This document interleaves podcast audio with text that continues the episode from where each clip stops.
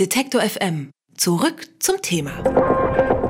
Gestern haben sich in Brüssel die Regierungschefs der Europäischen Union getroffen, wobei das nicht ganz richtig ist, denn bei dem Treffen waren längst nicht alle Regierungschefs der EU dabei. So haben beispielsweise die Visegrad-Staaten bereits am Donnerstag abgesagt. Der Grund sei nicht klar, worum es bei dem Gipfel überhaupt gehe. Das hat zumindest Ungarns Ministerpräsident Viktor Orban so erklärt. Und auch Italiens Ministerpräsident Conte hat schon im Vorfeld Unmut über die Veranstaltung geäußert. Warum die Stimmung bereits vor dem Gipfel mehr als angespannt war und was die restlichen Regierungschefs am Sonntag in Brüssel dennoch vereinbart vereinbart haben, das frage ich Jan Fleischhauer. Er ist Kolumnist bei Spiegel Online. Guten Morgen, Herr Fleischhauer. Guten Morgen. Ja, jetzt stand der EU-Gipfel, der von vielen auch als Minigipfel verschrien wurde, schon am Donnerstag unter keinem guten Stern. Hat sich das dann auch auf das Treffen am Sonntag ausgewirkt? Gut, es gibt einfach sehr unterschiedliche Interessen zwischen der Bundeskanzlerin, äh, also Deutschland, äh, und den anderen. Die anderen äh, möchten äh, eigentlich, dass überhaupt kein Flüchtling mehr Europa betritt und äh, die Bundeskanzlerin, jetzt auch getrieben von der CSU, möchte darüber reden, wie man die Flüchtlinge, die jedenfalls schon mal da sind, anders verteilt, äh, will wiederum die anderen kein Interesse haben. Und insofern hat das auch jetzt bislang alles nicht viel gebracht.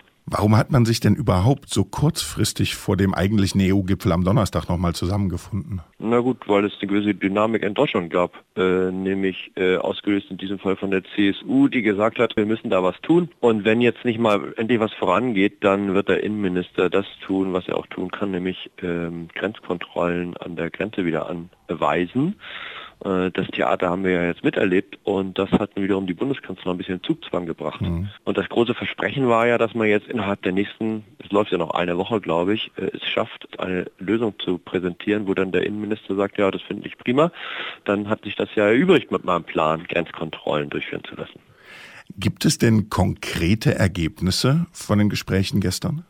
Nö, also nicht, was ich gesehen habe, außer dass man äh, irgendwie im Gespräch bleibt. Ich meine, der einzige, der große Gipfel kommt ja erst äh, jetzt äh, Donnerstag, Freitag, Samstag äh, und das soll ja so eine Art Vorbereitung sein, dem jetzt Frau Merkel sozusagen ihr Thema auf die Agenda gesetzt hat und versucht hat, eben Zustimmung zu finden bei den anderen. Die einzigen, die sich ein bisschen bewegt haben, weil auch dann da gewisse äh, Geldversprechen ja im Hintergrund stehen, sind die Franzosen, alle anderen sind bockelhart. Wie bewerten Sie es denn, dass keiner der Visegrad-Staaten in Brüssel war? Hätte eine Teilnahme der Staaten oder einiger der Staaten möglicherweise etwas geändert an dem Ausgang des Gipfels? Nein, äh, es ist so. Ich meine, erstens können ja eigentlich alle ganz gut im Augenblick damit leben. Wir haben ja heute, glaube ich, in den Stand in den, in den Nachrichten, äh, also jedenfalls bei Spiegel Online habe ich gesehen, also dass Deutschland mit Abstand eben die meisten Flüchtlinge aufgenommen hat. Allein das Land Nordrhein-Westfalen mehr als der ganze Italien. Und insofern für die anderen, die alle keine Flüchtlinge haben wollen, ganz komfortabel und sagen, na pass mal auf, jetzt gehen wir doch nicht hin und helfen den Deutschen ihre 1,4 Millionen Flüchtlinge zu verteilen über alle europäischen Länder gewissermaßen. Äh, der Schlüssel wäre ja, wenn es gerecht zugehen müsste, aufgrund aufgrund der Einwohnerzahl. Das heißt, das Land ist eben das größte in mehr und entsprechend dann die anderen ein bisschen weniger. Äh, nö, alle sagen, das ist doch super, die bleiben jetzt mal alle in, in Deutschland bleiben äh, und am besten auch noch diejenigen, die jetzt noch in Italien sind. Und ähm, insofern ist die Verhandlungsposition der Bundeskanzlerin einfach sehr schlecht. Für wie erfolgversprechend halten Sie denn jetzt die Strategie, die Angela Merkel vorhat, jetzt bilaterale oder trilaterale Gespräche zu führen? Glaube, da läuft nicht viel. äh, warum sollten sich denn jetzt zum Beispiel die Ungarn und die Polen und die Italiener bewegen? Ja? Erstens, die werden alle nicht in Deutschland gewesen, sondern in ihren eigenen Ländern. Da ist die Stimmung äh, eindeutig. Ich meine, diese verrückte Lega ist jetzt gerade damit äh, ja nun auch ganz erfolgreich gewesen, zu sagen, jetzt also machen wir mal das Trump-Modell auf Rom übertragen, also Italien nur noch den Italienern. Und jeder, der hier versucht, noch an unsere Küste zu kommen, den halten wir davon ab. Es sind jetzt verschiedene Schiffe hier auf dem Mittelmeer unterwegs, die händeringend versuchen, irgendwo noch einen Hafen in Europa zu finden. Also die totale Abschottung. Äh, und da sehe ich überhaupt nicht, wo da der gemeinsame Grund sein sollte, sich mit irgendwie mit Deutschland ins Benehmen zu setzen. Mhm. Die machen, die machen, das machen die ja seit zwei Jahren äh, läuft die Chose. Die wird sich jetzt auch nicht verändern. Und das Einzige, was sich verändert hat, ist, dass die Bundeskanzlerin, die ja sozusagen seit zwei Jahren immer die große europäische Lösung verspricht, an die niemand glaubt außer ihr, jetzt äh, ein bisschen unter Druck gekommen ist, weil die CSU auch den Glauben verloren hat und sagt, pass mal auf, es wird diese europäische Lösung nicht geben und deswegen machen wir es jetzt mal im nationalen Alleingang. Wir machen es jetzt mal so, wie die Franzosen und alle anderen auch. Wir weisen jetzt mal Leute, die kein Anrecht haben, nach Deutschland zu kommen, an der Grenze ab. So.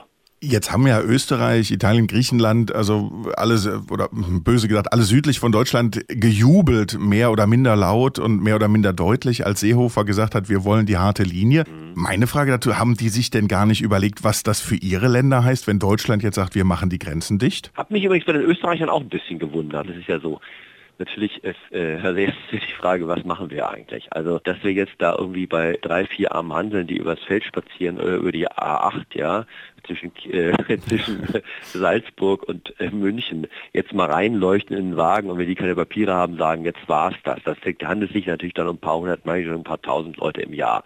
Ja, das macht jetzt äh, die Sache noch nicht ganz anders. Insofern spricht Herr Seehofer jetzt zum Recht auch von, dass es eigentlich ein Mickey-Maus-Vorschlag ist, sagt der Innenminister ja selber über die Grenzkontrolle. Es sei denn, wir machen mal wieder richtig Grenzkontrollen. Das heißt natürlich auch Schengen aufgeben. Ne? Und dann sehe ich es allerdings für die Österreicher bitter aus, weil dann alle, die nach Deutschland kommen, ab jetzt oder ab dann an der österreichisch-deutschen Grenze scheitern würden und dann sitzen sie erstmal in Österreich, daran kann Österreich kein Interesse haben, also würden dann die Österreicher ihre Grenze zu Italien schließen und dann hat man ja so einen Dominoeffekt. Ne? Klar, das scheinen nicht alle sich so richtig bedacht zu haben, was das eigentlich heißt, wenn der Seehofer, den sie im Grunde bejubeln, jetzt mal richtig ernst macht und überall mal die Grenzzäune wieder äh, installiert. Sagt Jan Fleischhauer, vielen Dank für das Gespräch. Danke auch. Nach Leipzig. Tschüss. Alle Beiträge, Reportagen und Interviews können Sie jederzeit nachhören im Netz auf detektor.fm.